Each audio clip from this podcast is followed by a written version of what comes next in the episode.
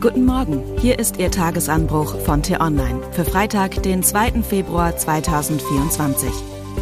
Was heute wichtig ist, die Ukraine im Drohnenkrieg. Ein neuer Albtraum beginnt. Geschrieben von T-Online-Chefredakteur Florian Harms und am Mikrofon ist heute Anja Bolle. Angesichts der immer gleichen Nachrichten vom Krieg in der Ukraine ist ein Missverständnis entstanden. Viele Menschen haben den Eindruck, es bewege sich dort nichts mehr. Doch dieser Eindruck ist falsch. Das Schlachtfeld in diesem Winter hat mit dem von früher wenig gemein, wobei früher die Zeit vor sechs Monaten meint. Der Krieg hat dystopische Züge angenommen, denn seit dem Herbst verbreitet sich eine neue Waffe. Der Himmel hängt nun voll mit Drohnen. Ihre Lenker am Boden sehen auf den Monitoren ihrer Fernsteuerungen den Gegner vor sich wie in einem Videospiel. Sie lassen ihre Geschosse im Kamikaze-Angriff auf Panzer und Soldaten stürzen, dringen durch Fenster in Gebäude ein und töten ihre Opfer im Schlaf.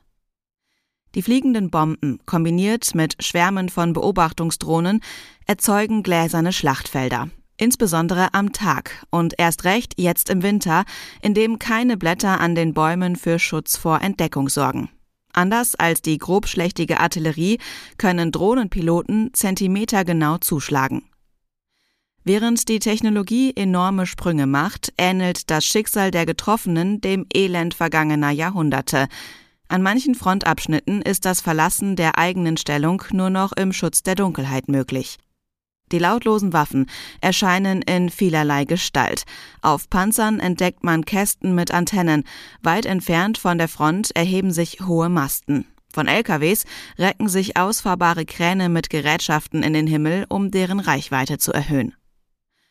So wandelbar wie die äußere Erscheinung der Waffen ist auch das, was die Elektronik im Inneren tut. Gleitbomben oder Präzisionsraketen, die mit GPS ihren Weg ins Ziel finden, werden von Störsendern aus der Bahn gebracht. Elektrische Impulse verwirren das gegnerische Flugabwehrradar und täuschen einen Drohnenstart oder einen Raketenabschuss vor. Die Verteidiger treten daraufhin in Aktion und offenbaren ihre eigene Position. Prompt regnen die echten Raketen auf sie nieder. Das russische Militär beherrschte diese Disziplin schon immer sehr gut. Nun bringt es seinen Vorsprung in der Ukraine voll zur Geltung. Vor Hightech-Angriffen ist deshalb Handarbeit angebracht. Um Putins Schwarzmeerflotte mit Lenkwaffen zu treffen, stiegen ukrainische Marinekommandos zuerst in ihre Nussschalen und attackierten Bohrinseln im Schwarzen Meer. Denn dort waren die Störsender montiert, die den Angreifern elektronisch den Weg verstellten. Von Seiten der Ukraine wird der Wettlauf bei der Drohnentechnologie schon seit Monaten als kriegsentscheidend eingestuft. Putins Tüftler sehen das offenkundig genauso. Dabei werfen sie die letzten ethischen Leitplanken über Bord. Der intelligente Killerroboter, der ohne menschliche Lenkung selbstständig entscheidet, was er auslöschen will, rauscht in der Luft bereits heran. Jedenfalls, wenn man den vollmundigen Behauptungen von russischen Waffenschmieden Glauben schenkt.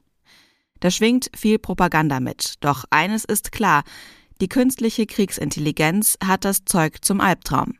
Der praktische Nutzen autonomer Waffen, die sich ihre Ziele selbst suchen, ist nicht von der Hand zu weisen. Schließlich laufen Störmanöver, die die Verbindung zwischen Drohne und Pilot kappen sollen, ins Leere, wenn eine solche Verbindung nach dem Start gar nicht mehr nötig ist. Die Drohne macht alles allein und tötet, wie ihre Software es befiehlt. Als Mensch läuft es einem eiskalt den Rücken hinunter. Noch sind die russischen Entwickler nicht so weit, an anderer Stelle aber schon fast. Sobald nachtsichtfähige Drohnen zum Einsatz kommen, wird der Schrecken in den Schützengräben auch in der Dunkelheit nicht mehr nachlassen. Zugleich wird das Ringen über die elektronische Lufthoheit über den Ausgang des Krieges entscheiden. Im Westen gelten selbstständige Tötungsmaschinen noch immer als Tabu, Künstliche Intelligenz soll nur bei der Beurteilung unübersichtlicher Situationen helfen, darf bei der Zielfindung zum Einsatz kommen, soll die abschließende menschliche Entscheidung unterstützen. Unproblematisch ist auch das nicht. Doch auf der russischen Seite der Front ist das Tabu gefallen. Nur technische Tücken haben bisher verhindert, dass die Schwelle zum vollautomatisierten Töten überschritten wird. Das dürfte sich bald ändern, und danach gibt es kein Zurück mehr. Armeen rund um den Globus werden nachziehen, um nicht unterlegen zu sein. Es ist die gefährlichste Entwicklung seit der Erfindung der Wasserstoffbombe.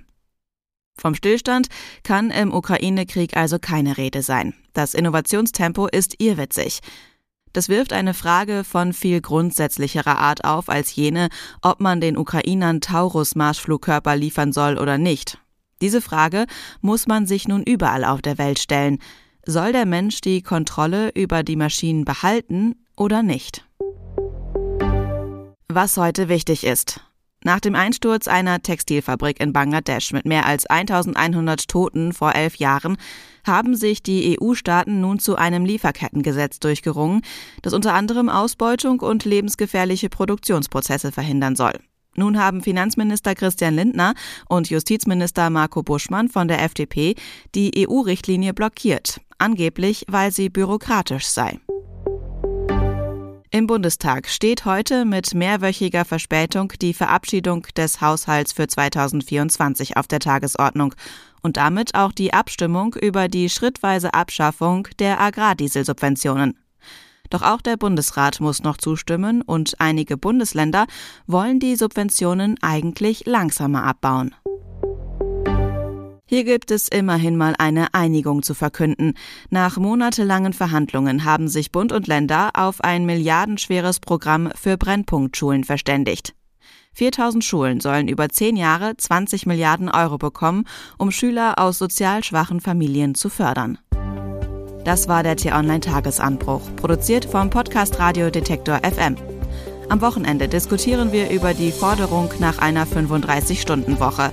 Mit dem Präsidenten des Deutschen Instituts für Wirtschaftsforschung, Marcel Fratscher, beantworten wir die Frage, ob wir uns eine geringere Arbeitszeit auch wirtschaftlich leisten können. Vielen Dank fürs Zuhören. Tschüss. Ich wünsche Ihnen einen schönen Tag. Ihr Florian Harms.